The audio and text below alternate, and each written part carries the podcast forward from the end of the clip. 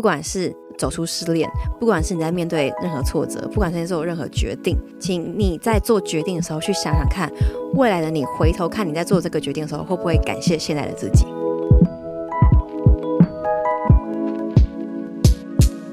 嗨，欢迎收听《Girl Power Talks》女力新生，这是一个集结女力和支持女力梦想的访谈频道。我是节目主持人 Ann。我非常的开心，又来到我们每周五的女力代表专访。而今天我们非常的荣幸，邀请到我非常钦佩的 YouTuber 之一。我还记得有朋友跟我推荐他的 YouTube 频道的时候，我人在中国。然后有一次休假回台湾，我在银行的 ATM 准备要提款。然后就看到提款机上面这个广告，就是我回国前看 YouTube 频道的这一位 YouTuber，我才惊觉，哇，天哪，这一位 YouTuber 真的非常的不简单。而且当我开始 follow 更多他做的内容，他出的品牌，他企划的活动，而更不用说透过今天的专访，让我更深刻的感受到为什么这位女力满满的能量能够感动到上千上万的粉丝。好了，那我这就废话不多说，赶快一起来听听这位由 YouTube 频道起家的创业女力故事，Blair 左撇子。我创造的影响力不是我这个人做了什么事情，大家想要效仿，想要跟你一样，而是我做了一些，包括品牌，包括频道，包括所有的媒体啊，包括交的朋友，是带给这个社会是真的有它的价值在的，不管是善良的价值，不管是提醒大家爱自己的价值。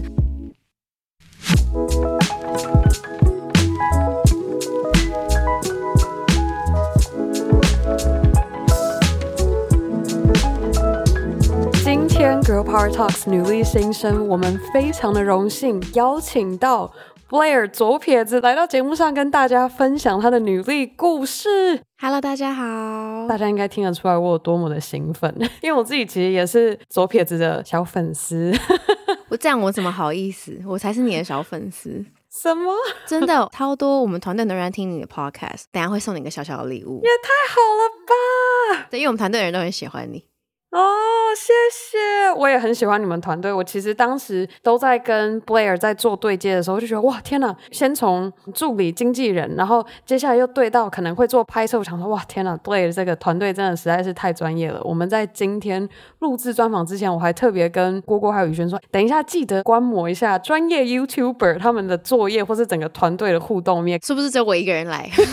对，没关系。但我觉得，我相信今天 Blair 要在节目上分享的内内容才是我们的大主题，而且我相信这个内容会非常的精彩。那我们再跟 Blair 聊，你今天如何成为现在的 YouTuber，甚至还出了自己的产品。我觉得特别欣赏是说，你除了分享个人生活之外，你在做自己的 YouTube 内容的规划的时候，又别有用心的去做出不同的系列的节目，嗯、分享给你的粉丝。谢谢。我们在聊你是如何成为今天我们所认识的 Blair 之前，我们把这个时间轴拉回到最早最早还在学的 Blair，你是学什么专业？然后你会如何形容当时的自己？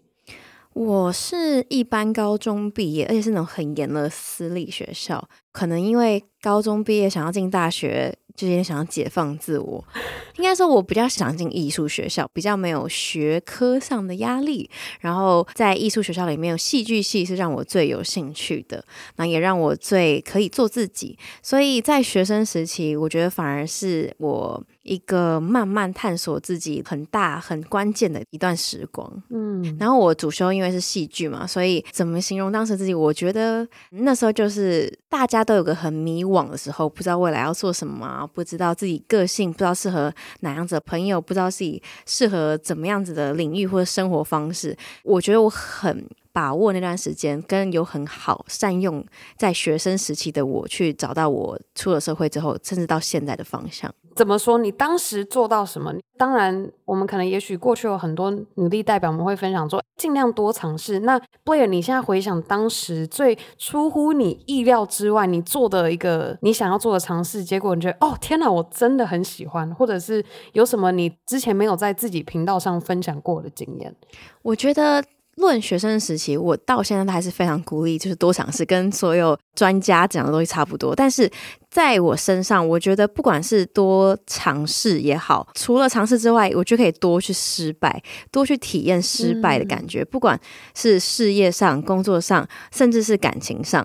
那我单讲感情好，因为很多人在感情上没有受过伤，或者是觉得感情要一直是一个很美好的状态，都要是一个很理想化的样子，嗯、甚至他们就是。有感情洁癖，他们自己都知道，觉得感情不能有任何的，就是不可能有任何不好的过去。点对对对，污点也好，只要有一点污点，他就想要放弃这段感情。嗯，在学生时期，我觉得是一个最有本钱去好好谈恋爱的时光。嗯，对，相信很多其他之前有受过访问，跟你本身也好，就是鼓励大家都去工作啊，尝试不同的领域。嗯，那我自己这部分就不特别强调。我比较好奇的是说，是什么原因？你觉得当时透过有去好好的谈一段感情，你觉得你从中获得的收获是什么？然后你觉得对今天你作为 YouTuber 有什么样的帮助？我觉得感情也是个社会的缩影，在过程中你会跟这个人会有一个小小的伪装，然后再慢慢卸下，嗯、再做到最真实的自己。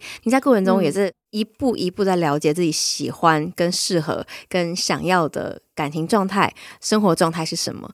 所以对我来说，那个时候是很勇敢的去碰撞、去跌跌撞撞。就像我举例哈，我大一的时候跟一个大四的学长在一起，在那个学生时期会觉得哇。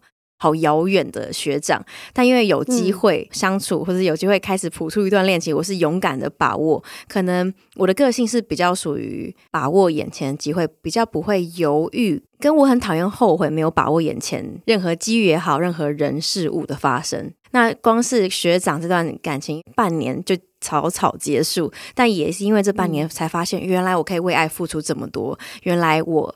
因为这一段时间的磨练也好，或者这段时间的过程也好，嗯、我才发现原来我可以付出这么多爱，这么多爱我也可以反复出在自己身上。也是因为经过这一段，嗯、也很感谢这一段，让我更了解自己，很值得被爱，是有一份可以爱人的能力。觉得我到现在就是很利用这个的领悟去好好的爱自己。完全听得出来，对就其实刚刚光是 Blair 在描述当时大一那一段感情，嗯、我们大家可以来好好数一下刚刚 Blair 分享了多少的爱。嗯、当你一个人说话，你的用词可以听得出来，不管是人生观或是你看待事情的态度。嗯，那我就很好奇说，说看见自己值得被爱，还有你看到可以去爱他人的力量的时候，对于毕业后已经有什么样的打算了吗？就你当时是做戏剧系的，你就已经、嗯。有观察到说，哦，那我以后我可能走到大荧幕去做艺人，嗯、还是说你已经看到可能成为布洛克这样子的形式？嗯、你怎么规划的？真的要我老实讲，我完全没有任何跟戏上有相关的规划。嗯，应该说这也是一个尝试，才发现我自己很不想要走这一块。因为在我们过程中课有很多 casting 的部分，嗯、那你 casting 就是你要表现他们想要的样子，去呈现他们喜欢的角色。那我发现我。很排斥，很多人很喜欢，很多人是他们的擅长的地方。嗯、我发现我好像很喜欢、很擅长，或者是比较向往做自己。所以我觉得，反而我在做，不管是频道上、YouTube 上，还是我现在做任何自媒体，我就是百分之百的在做我自己，在分享、发表我自己喜欢的样子，跟打从心底的想法的初衷也好。嗯，在戏剧系刚好也是偏相反，我的戏剧系是你必须诠释剧本里的角色，导演给你的任务，或者整个戏里进入那个角色给整个戏的氛围，所以。就是因为这样子的过程，让我知道哦，反而是反其道而行，发现我不喜欢这样子，不喜欢这个领域，不喜欢做这样的事情。嗯、扣合到未来的工作好，因为很多人会很迷惘，说，哎，那我现在学的东西跟未来没有什么紧扣在一起。当时候我就是因为发现，喂，我没有想要演戏，我没有想要被人家控制。所以你可以辗转发现，哦，我好像适合其他领域，那我也不会因此丧气，说啊，我是不是浪费了四年？我是不是怎么样？我反而会更懂得珍惜，把握没有上课的时间。不管是下课也好，假日也好，或者暑假时间，像暑假，我连续两个暑假就去国外探索、打工、交换，想要有争取更多的机会去了解自己。也在这个过程中才发现，一步一步的去筛选。我以前很向往公关这个角色，我以前很向往服务业这个角色，发现尝试之后有很多。不是自己很憧憬的理想，所以发现，哎，你一步一步回归到多尝试，就是你要不管是感情上、工作上，你多尝试才发现没有想象中的那么美好。那在过程中，你一定会筛选掉很多你原本想象的样子。那你因为走过了，你也不会后悔。你筛选到最后，最后，最后就发现，哎，有一条路是最适合自己。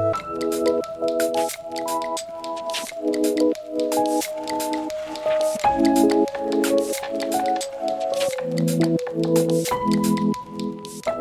就很好奇，说那当时你发现我喜欢公关跟服务性质这一块，对，那 Blair 又是什么样的际遇，或者是什么样的命运的安排，会变成走到 YouTuber 这一条路？我觉得就扣回到我就是很做自己，所以我从国小、嗯、就是从那种黑白相机时期，我就很喜欢记录每个当下。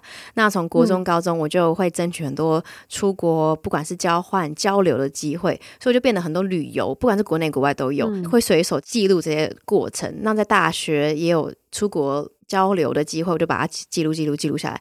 那时候 YouTube 对我来说只是一个云端硬碟的概念，就等于是丢档案上去。嗯、但我就真的很幸运，就刚好搭上一个 YouTuber 潮。那发现有人因为你丢的云端档案，然后去追随你，会想要看你更多的生活，看到你更多的旅游分享，有点就是误打误撞进入到这一条。刚听着 Blair 分享，我就知道为什么我不会是 YouTuber。我就是那个特别不喜欢拍照，我可能有时候拍就是有拍到风景，然后可能稍微拍一下就好。嗯，记录可能多少会有一点，但我觉得这真的还是当你可以把一件事情做得非常好，就是因为你本身就喜欢，就有热情在做这件事情，你就不用很刻意。对对，没错。我我很好奇是说有没有一个时期，因为原先一开始你把这一些记录放在 YouTube 上面的时候是分享。然后后面因为跟着这个 YouTube 的这个潮大浪高起，你有没有一个心境的转换？你当时是怎么样去调试自己看待成为 YouTuber 这件事情？有，就是我一直提醒自己，跟我到现在还是很坚持的原则，就是不能忘记你最初。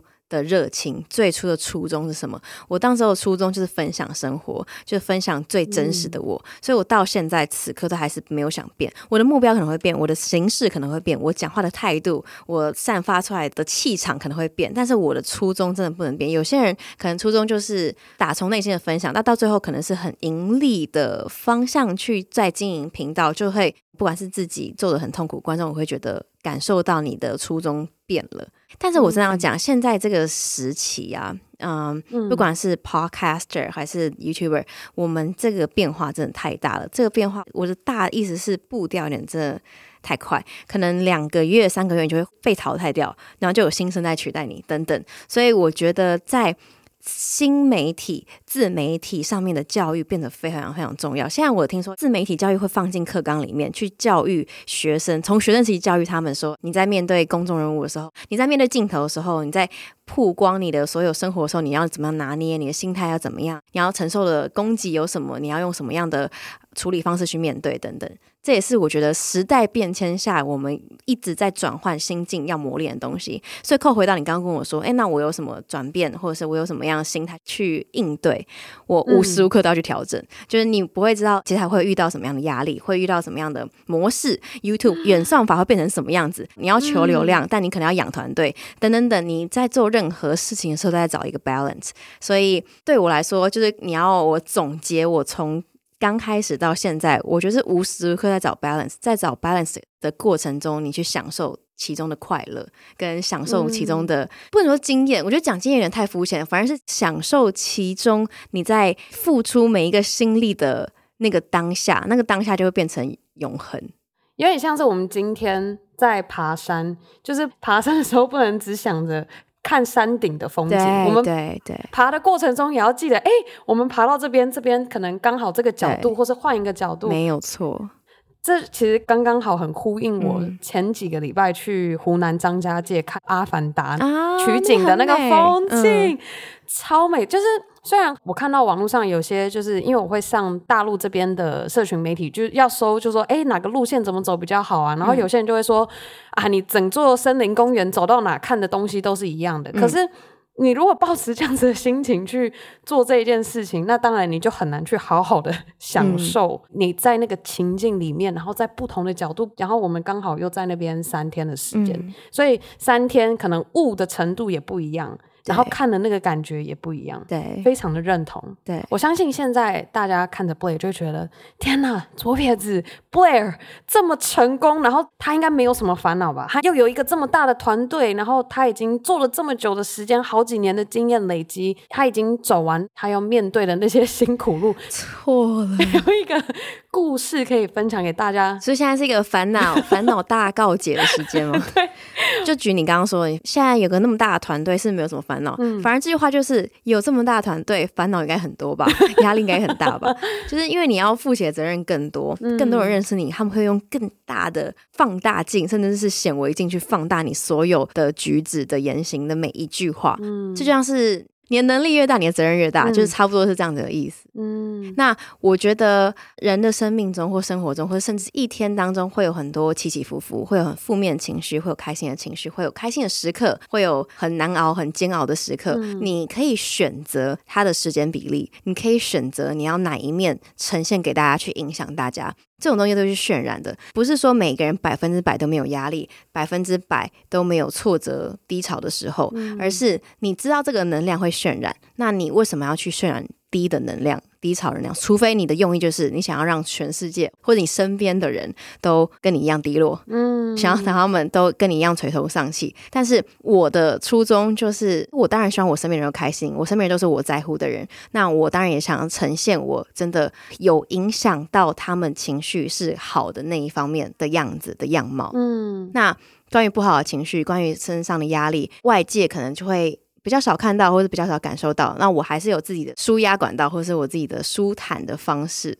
那 Blair 舒坦的方式是什么？你是怎么样在补充自己的能量，然后才能够够大到再反馈给粉丝们，或者你身边？其实超简单。就是每一个人都可以做到，你就是找真的了解你的人。我觉得最容易找可能就是你家人，尤其是手足，因为他可以知道你家里的状况，他可以知道你个性是什么，或者你的好朋友，你第一时间就是叭叭叭把所有事情压力全部就是宣泄出来，嗯、你宣泄出来不用他们给你很实质上的建议或者回馈，嗯、你宣泄出来，你就压力会少这一大半。这对我来说啊，然后我真的好好去分享，很多人都觉得蛮有用的。嗯，比如说运动啊、听音乐啊，我觉得这都是其次。就是你最开始一定要有个出口，宣泄出来你内心的想法。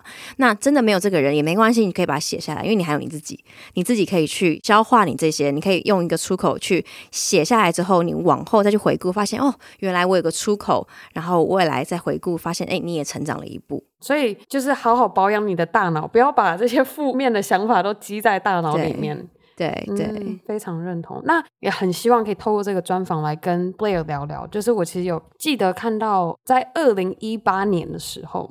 Blair 有一个影片，就是当时跟粉丝们诉说，你当时因为在美国，然后跑行程太忙太累，而导致身体的免疫系统有反应，嗯、然后长了疱疹。嗯、现在的自己回过头看到这一支影片的时候，你的心境是什么？就是大家可能表面上看到的是，哦，我那个时候经历了这个难关，嗯，其实就是我刚刚讲，我可能没有呈现我生活中很有压力的那一面，对，然后我没有呈现我现在承受的东西是什么，意思是这件事情可能。没有停止过，所以我现在要回想，我会觉得这件事情还没有停止。譬如说，我免疫系统这个部分，嗯、我到现在还是有很多问题，跟还是有很多需要克服的东西，嗯、所以我没有走过，我只是更懂得怎么跟他相处，怎么样跟他共存，怎么样跟自己的不管是压力也好，或者身体的状况去调试、去休息、去找到自己最对的步调。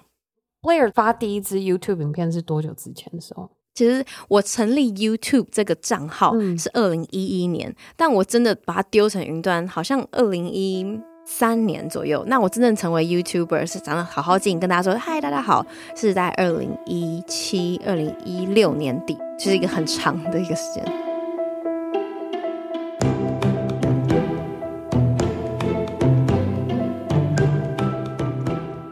你现在回想起来，这所有这一路走来，从你开始剪影片分享你的生活开始，就也不管说你到底是已经正式成为一个 YouTuber，跟大家说嗨，我是 Blair 左撇子，这一点一滴让你学到最多的是什么？我觉得这一路以来，让我最觉得珍惜跟珍贵，更让我觉得领悟到最重要的东西是哪一些人值得你好好的紧握着，哪一些时刻值得你好好把握。嗯，因为我们会很留恋过去，我们会很期待未来，可是我们会忘记要把握当下。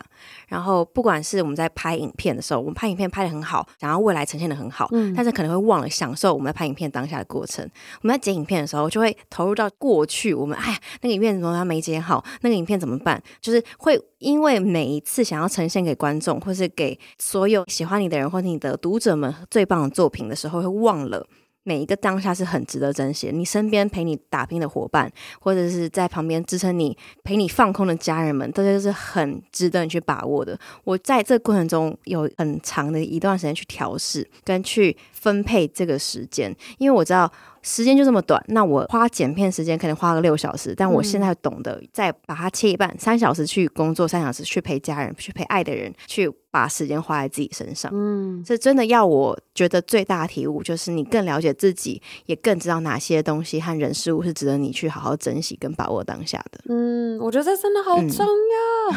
嗯、刚刚有形容到说你也是有花了一段时间去做调试，有没有什么样的诀窍或是 tips 可以分享给我们听众？假如说是你会很刻意的重整，像刚刚你有一点是，你会很刻意把自己原本会花六小时剪片的时间拆成两半。那除了这个技巧之外，还有没有别的 tips 可以分享给我们现在正在收听的听众？我觉得任何事情，如果你有冲劲，就去冲。但你在冲的同时，也不要忘了跟身边的人分享你的速度。因为你那个配速可能太快，你的旁边人可能跟不上，可能不了解你的压力是多少。我刚开始就是会埋头，很像火车头，就疯狂往冲，然后别人都根本不知道你在冲什么，根本不知道你压力来源是什么。嗯。当我懂得把自己的速度调成跟大家一样，或是把大家速度给带成跟我差不多的速率，你会发现有一群人跟着你一起，你会发现你不孤单，你就会发现这群人蛮值得你放下你的速度。你在放下速度不是坏事，因为我相信。很多人会没有这个时间去分配给爱的人或者重要的事情，是因为他们很专注于自己的事业，或想要冲刺某一个领域特别厉害的地方。但像是举例我自己，我是想要在最开始频道想要破十万、二十万、三十万，就每天在那边冲，但我会忘了在冲的同时，可能最支持我的家人，他们就是每天切水果、准备午餐给我吃。我没有好好的当下去享受这个快乐、这个幸福的感觉。当他们知道你下个月目标冲十万订阅好，他们基本上没办法实质上帮助你什么，但是他们心与你的速度是一样的，然后会给你同频率的鼓励和真正可以给你的支持。嗯，对，所以我觉得核心重点就是你要把你的速率调到跟。身边的人在乎的人是差不多的，那这个过程中就是一可能好好沟通，二可能真的好好的喘口气，慢下来跟这些人好好吃个饭，聊聊天，聊你最近的事情，聊你最近在埋头在冲刺的东西是什么，你现在最在意的东西是什么，对方也有很在意的东西，嗯、那互相了解，挪一个礼拜一个小时也好，去好好去沟通，发现会有很大很大的进展。你会怎么样跟家人，或是你身边就是你重视爱的人去沟通这个？有没有什么开启讨论这个主题的方式吗？还是有什么样的建议，或者是你可以分享一段？嗯，我们家的文化跟习惯就是会直接挪一个时间，说好我们要开一个家庭会议，我们要好好做好，手机都不能用，然后我们来聊天。嗯，所以我觉得这也是可能原生家庭会有一个这样子的习惯。嗯，那我也很常跟大家分享，如果你们家没有这个习惯，那你有很向往这样的感觉的话，你可以。成为就是创造这个习惯的人，你可以成为改变你自己家里氛围的那一个关键的人物。因为每一个改变都有一个开始嘛。是，如果你真的很向往我这样子，我们家有一个自己的 family time，或者是现在大家都没有住在一起，大家会约一个时间一起吃个晚饭，大家一起聊天，聊最近的近况等等。那你可以是创造这个人的关键，你可以在群组上开始约。那像我们家里吃饭，一定会把手机全部叠在一起，就是谁先碰手机，谁就怎么样要请客啊，怎么样，我们就会。哎，要拍照要拍照，还会先拿，还会解释一下，但大家都知道那个意义在哪里。嗯，对，好可爱，我现在有那个画面，啊、手机叠在一起。对，然后也会影响到，比如说我现在跟我的另外一半也会开始。你有一个认真的谈恋爱时间，或是聊天，或是沟通的时间。嗯，我觉得这是一个很需要，而且很关键、很重要，需要被养成的一个很好的习惯。是真的，我真的觉得做到这一件事情，除了可以避免你去碰它之外，其实假如说好比你说跟另一半或者是跟家人，嗯，他们能够感受备受重视的那个感觉，那个程度又不一样，然后这个爱的那个氛围又更浓厚。嗯对，那 Blair，你的下一个阶段的挑战是什么？你看到的目标呢？下一个想要达成的是什么？讲实际一点，我想要我的品牌就是做得更稳、更扎实，更多人看见，更多人喜欢。嗯、那讲理想化一点，我希望我创造的影响力不是。我这个人做了什么事情，大家想要效仿，想要跟你一样，而是我做了一些，包括品牌，包括频道，包括所有的媒体啊，包括交的朋友，是带给这个社会是真的有它的价值在的，不管是善良的价值，不管是提醒大家爱自己的价值，那不需要是哦，Blair 做了这件事情，而是我做的，我可能是背后的操刀人，或者说某一个关键的人物，但是不需要是因为挂在我的名字上而被大家知道，所以有点扣回到我们的第一题好了，我。是戏剧系毕业，那戏剧大家会直觉觉得哦，那你就是想当演员，嗯、那演员就是挂名挂你的脸，然后你的名声越好，当然你的影响力越大。嗯、但是我可能就没有很向往把我的名字跟我的名声真的要宣扬到多大多大，而我比较看重的是背后的意义可以渲染的多远跟多深。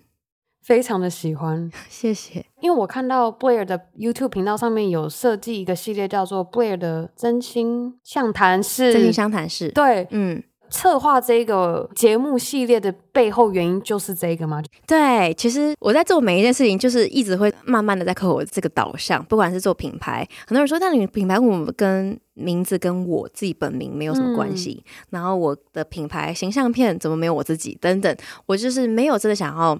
以我的名字去曝光，当然我能够做多少能力，我一定会尽全力做到。那像真心相谈是，我想要做一个很完整的企划，想要让看的人。更相信爱，因为我看到太多私讯跟读者的求救，都是他们不相信爱了，他们受伤了。我觉得还有这么多爱情是可以被大家看到，可以让大家更有信心，可以等到对的那个人，甚至是他们在感情里面发现他们是很值得好好经营的，但找不到方法，或者找不到一个动力，或者一个 key。嗯。所以我想要去做一个节目，是让大家发现现在在眼前的这个人是很值得去珍惜，很值得被爱的，只是太习惯、太习以为常，所以不懂得珍惜。甚至是他放弃爱情之后，他被受伤之后，不再相信任何真爱的来临，所以我想要找我身边或者是我认识的人，他们是不管是荧光幕前或者荧光幕后，他们是非常真心在爱彼此，在对待彼此的人，然后让他们好好说话，用这样的方式吐露出他们之间的感情，也让观众感受到他们的爱。嗯、那这完全跟我又就没关系，跟我 Blair 这个人没关系，我只是主要的导演跟企划，所以我在整个影片没有任何曝光。很多人说哇，这个影片的系列这么好看，嗯、你怎么没有就此就是？在成个的，这个影片是我做的没有错，但我没有想要就是大家，嘿嘿，这是 Blair 做的，我反而很希望大家是，哎，知知道你要嗨，你好，我是 Blair，然后跟他聊天之后才发现，啊，接下来是你做的，他们是先了解我的作品之后才知道这个人。我有发现，就是 Blair 有出现画面，就是递卫生纸的时候，递卫生纸，对对对，真的得递，然后摄影师在忙，只剩下我拿着那个纸在旁边看，我一定得递。都蛮可爱的，我真的超喜欢。我必须得说，我真的能够看得出你跟团队对于你们在产出的内容，然后你们的用心，还有你们想要散播的这个爱。嗯、所以我相信你想要给自己设定的这一个下一个目标，你希望能够做到达成的，我相信那一天一定会到来。谢谢，谢谢。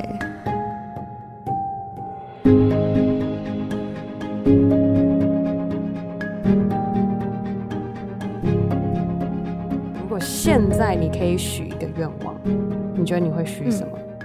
身体健康，是不是很无聊？但是真的哎，你你会那种就是眼睫毛掉，然后你会许愿那种吗？你知道眼睫毛掉，很多人会许愿，你会吗？我不会，但是我另一半会把我的眼睫毛放在他的食指头上面，他叫我 make a wish，然后叫我把它吹掉。对对，比如我们揉眼睛什么，不小心眼睫毛掉了，然后哎发现手指上有一根睫毛，我就一定会许愿。然后我闭上眼睛，我第一秒一定是身体健康，或者什么流星飞过，我第一闭眼睛身体健康。嗯，所以身体健康真的太重要。就你再忙再累，任何你要去爱人，你要去旅行，你要干嘛，你一定要有最健康的身体。真的。对，当你身体是健康的时候，你。不太会意会到这件事情，可当你真的身体支撑不住，或者是快要垮的时候，你会发现它多有重要性。所以我一直都在克服这个难题，这个难关。嗯，祝大家身体健康，万事如意。刚好也给我一个暗示，我要时不时可能发个讯息跟 Blair 说，Blair 记得要好好休息，照顾身体哦。对，你知道我有一个群主是专门在提醒我要吃饭的群主，因为我会忙到真的忘了吃。对，很夸张。我觉得身体健康真的是扣合到所有理念。你今天要赚钱，你要身体健康；你今天要做什么伟大的成就，你要身体健康。再扣回到我自己个人的宗旨跟理念，你要好好爱自己。嗯，最最最基本的就是身体健康，把身体顾好。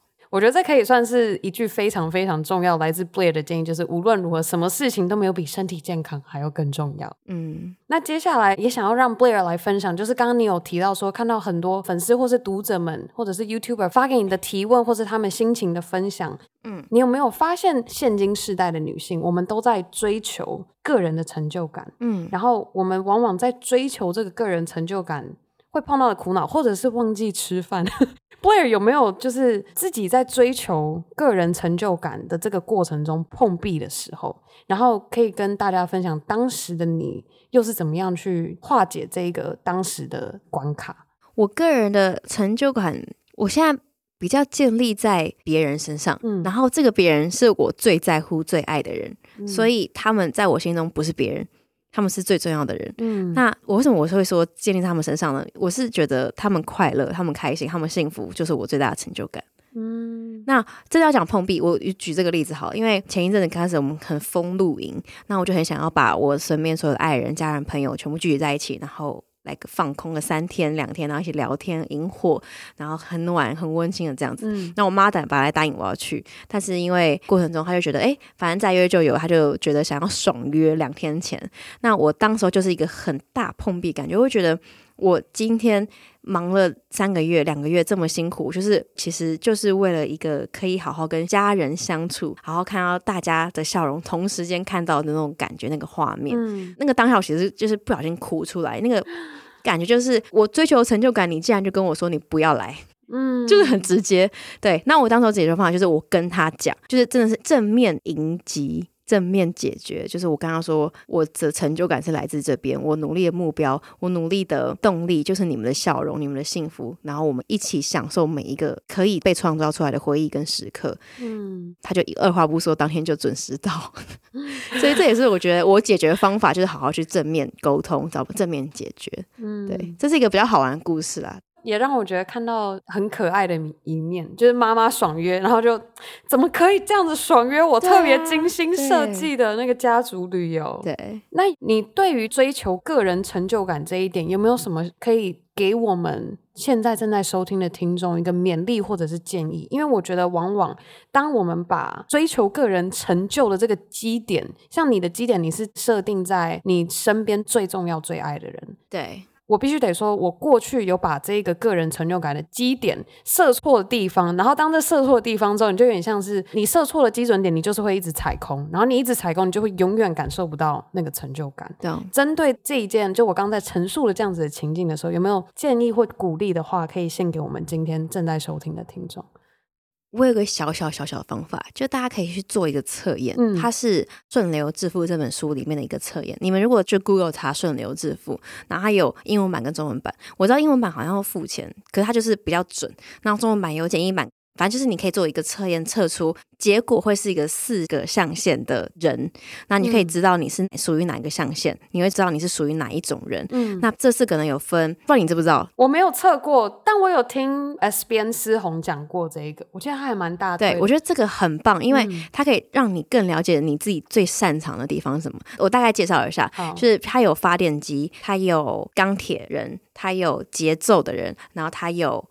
火焰，它因为它是英文翻译，所以大概是这样子。嗯、那发电机它就像适合想气化，它适合当老板，它适合就是用脑去发电。嗯、我想这四个缺一不可，一个成功的团队里面，他们都非常非常的重要。嗯、那第二个火焰，火焰它就是顾名思义，它就是需要很大很大的热情的能量，它就适合当公关，它就适合对外，它就是不怕 social，不怕生。那第三个呢，就是节奏，节奏就是他有个自己的 SOP，、嗯、或者他有个自己的 timing，就是一个团队也很需要一个节奏的人，他可以抓你们整个团队的步调啊、等规划啊等等。嗯、那最后就是钢铁，钢铁型的人也超级重要，我觉得跟火焰很互补，嗯、跟发电机很互补，因为钢铁的人他会在很小很细腻的地方非常的细心，非常的仔细。嗯、对于那种火焰那种大粗线条的，就是一个完全互补的个性，所以很适合当办公室的秘书，或者看合约或者律师这种很。细微的东西。这大概介绍就粗略的介绍。嗯、那你做完这个测验，你会以为你是火焰的人，那你就一直很懊恼，说为什么我整个文案会错字一堆？当你的成就感是建立在于你想要很多东西很完美的做出来，但你会发现我错字一堆，你会很挫败。嗯、那这件事情。因为你可能是火焰型的人，所以你最擅长你的本质是在对外社交，就可能在这种很细的地方就不是你擅长的。当你看开这件事情，当你认清这件事情，你就会发现。你要建立这个成就感，你会放对地方，嗯、你懂我这意思吗？就是很多人会觉得我好像很怕生，我都不敢社交，我想去学什么第一次开场白要说什么，类似这种，嗯、然后学了还是学不会。但你会发现，你测出来可能是钢铁型的人，你超级细心，你就适合做一些很低调的事情、很文件的东西，然后就是一个团队就对你很重要。当你发现你成就感如果建立在于这些去辅助，或者是在。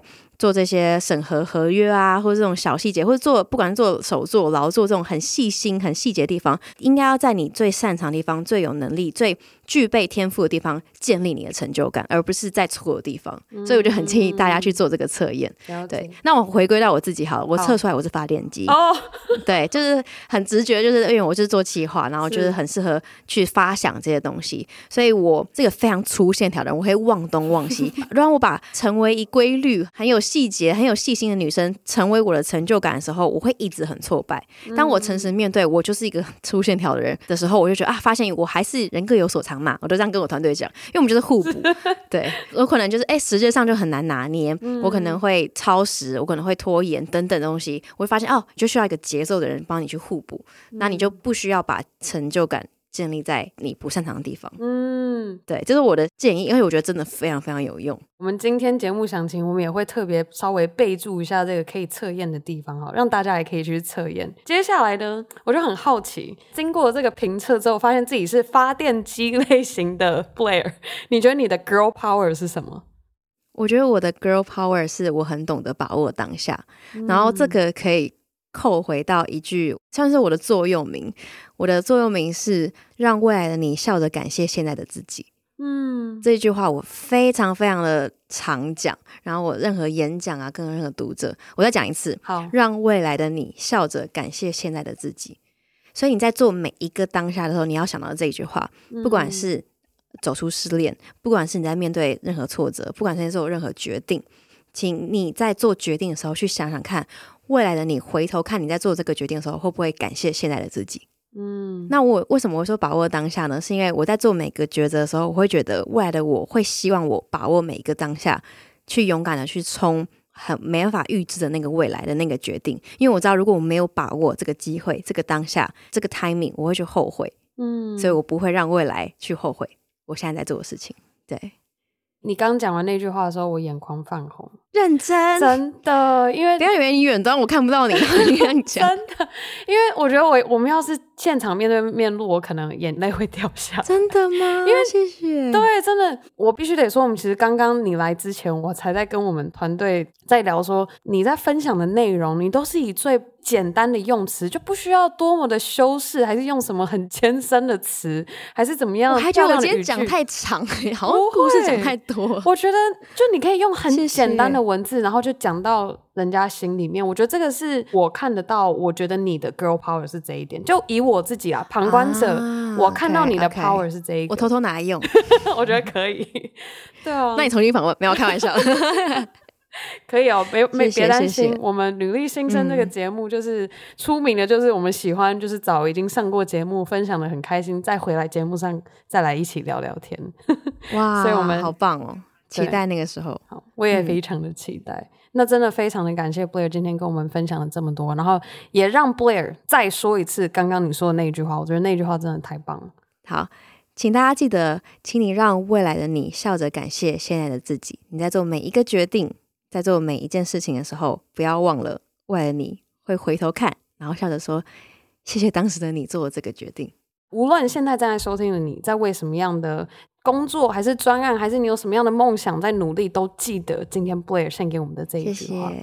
今天既然 Blair 你也身为一个节目上的女力代表，在女力新生上分享你的故事，你心中有没有一位这样的代表，然后你希望能够推荐他来到我们节目上分享他的故事给我们的听众。我蛮想推荐一位我很好的朋友，他是一位理财 YouTuber，他叫做 Miss Selena。哦，我其实跟他不认识，本来是网友，我会看他的影片，嗯、然后我很崇拜他带给人的气质。嗯、他没有特别特别的去装扮，或者是打扮，或者是特别画一个厉害的妆，但是我很喜欢他给人的自信。或者给人的想法，嗯，对，然后他的影片也很贴近人心，就是他也不会有特别的剪辑或者特别的镜头或怎么样，你会感觉到他很真实的气场，但他同时内容也很扎实，所以就是我很向往的女力的感觉。非常非常感谢 Blair 推荐，我其实也有在 follow Miss Selina。那我觉得更好的是，也许刚好我们如果有荣幸可以邀请到 Miss Selina 来节目上聊，也可以顺便分享一些理财相关的知识。对对，大家都很需要。今天呢，我想要再次非常的感谢 Blair 来到我们节目上跟大家聊聊天。谢谢谢谢谢谢。结束之前还是要说，提醒 Blair 要记得 好好休息，照顾好身体。大家身体健康，没问题。好，等一下马上去吃饭。好，你也好好照顾自己。没问题，一定会的。今天专访就到这告一个段落，我们先跟大家说拜拜，拜拜。